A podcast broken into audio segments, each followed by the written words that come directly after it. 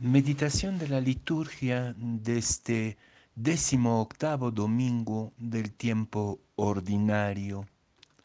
La primera lectura es sacada del libro del Eclesiastés, capítulo primero, versículos, versículo 2 y capítulo 2, versículos 21 a 23. La segunda lectura sacada de la carta de San Pablo a los Colosenses, capítulo 3, versículos 1 a 5 y 9 a 11. Y el Evangelio de San Lucas, capítulo 12, versículos 13 a 21. En aquel tiempo dijo uno de entre la gente a Jesús, Maestro, dile a mi hermano que reparta conmigo la herencia. Él le dijo, Hombre, ¿quién me ha constituido juez o árbitro entre ustedes? Y les dijo, Miren, guárdense de toda clase de codicia, pues aunque uno ande sobrado, su vida no depende de sus bienes. Y les propuso una parábola. Las tierras de un hombre rico produjeron una gran cosecha y empezó a echar cálculos, diciéndose, ¿qué haré? No tengo dónde almacenar la cosecha y se dijo, haré lo siguiente, derribaré los graneros y construiré otros más grandes y almacenaré ahí todo el trigo y mis bienes.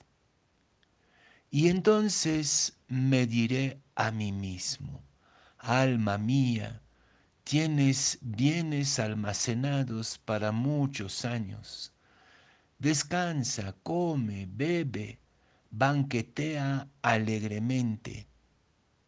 Pero Dios le dijo, necio, esta noche te van a reclamar el alma.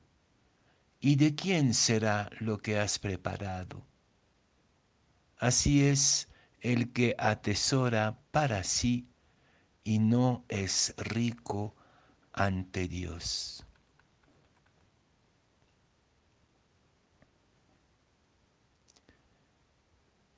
Dime dónde está tu corazón y te diré dónde está tu tesoro. Ahí está el quit, el meollo de la meditación de este domingo a propósito de la acumulación de los bienes. ¿Dónde has puesto tu corazón? Como en la parábola, diré a mi alma, ¿dónde has puesto tu corazón? ¿En tus bienes o en tus relaciones? La tradición de la iglesia es implacable con el afán de acumulación, que es una tentación permanente o un sueño, una ilusión de todo ser humano, pero que se ha vuelto el drama principal de la sociedad postcapitalista en la cual nos encontramos. Podemos afirmar sin ninguna duda que estamos en una nueva religión, que es la religión del consumo, la religión de la acumulación individual, la religión de la competitividad desenfrenada toda la tradición cristiana y del Antiguo Testamento pone en grave tela de juicio esta tendencia a la acumulación y a la propiedad privada.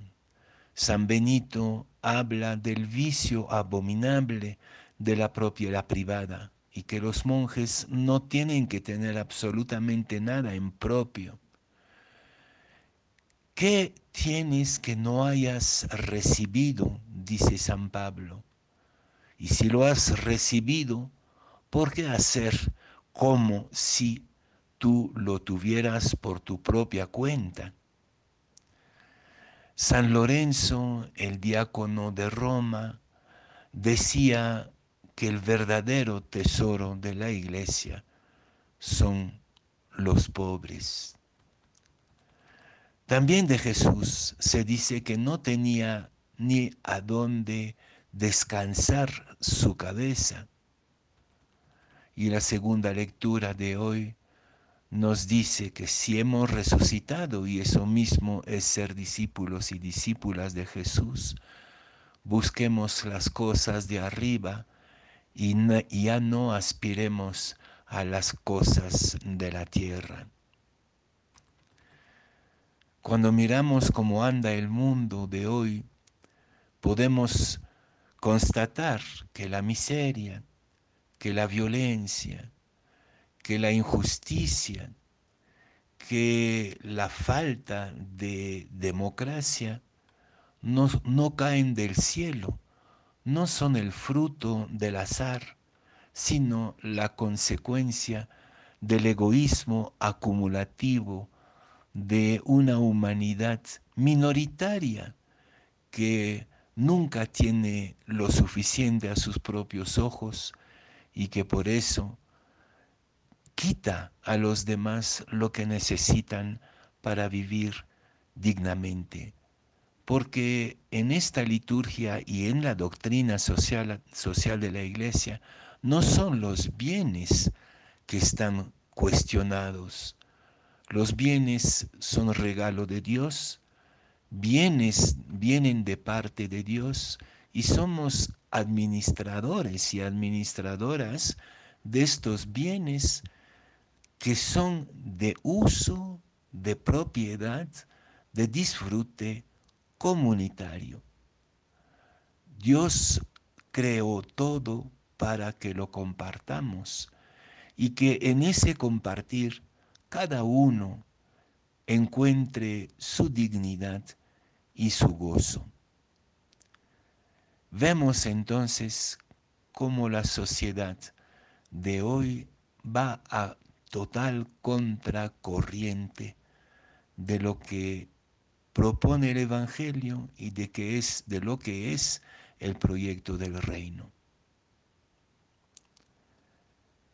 Si aterrizamos a niveles más pequeños y más mezquinos, quizás la parábola de Jesús sobre este ricachón que va a morir la misma noche en que se alegra de sus riquezas, pues es lo que vivimos en nuestras familias, a veces por un pedazo de tierra, a veces por una parte de la casa, por un cuarto, por cosas ridículas que tantas veces dividen mortalmente nuestras familias hasta gente que se querían, hasta entre hermanos y hermanas. Y bueno, si miramos a nivel macro, ¿cómo comprender que unas 80, 80 familias en el mundo posean más que todo un continente como es el África, por ejemplo? La pobreza no es un castigo ni una fatalidad. La pobreza es la consecuencia de la acumulación. ¿Y qué decir de la guerra? El Papa Francisco denuncia constantemente el comercio de las armas. Esto mismo es de nuevo la consecuencia del afán de una acumulación desenfrenada. Hermanos y hermanas, tenemos que reconocer cada uno y cada una de nosotros que algo de este virus de la acumulación como objetivo de la vida nos ha alcanzado. Pensamos que esta acumulación es la razón de ser, nuestra razón de vivir, y no nos damos cuenta que es la fuente de toda división y de toda violencia entre nosotros.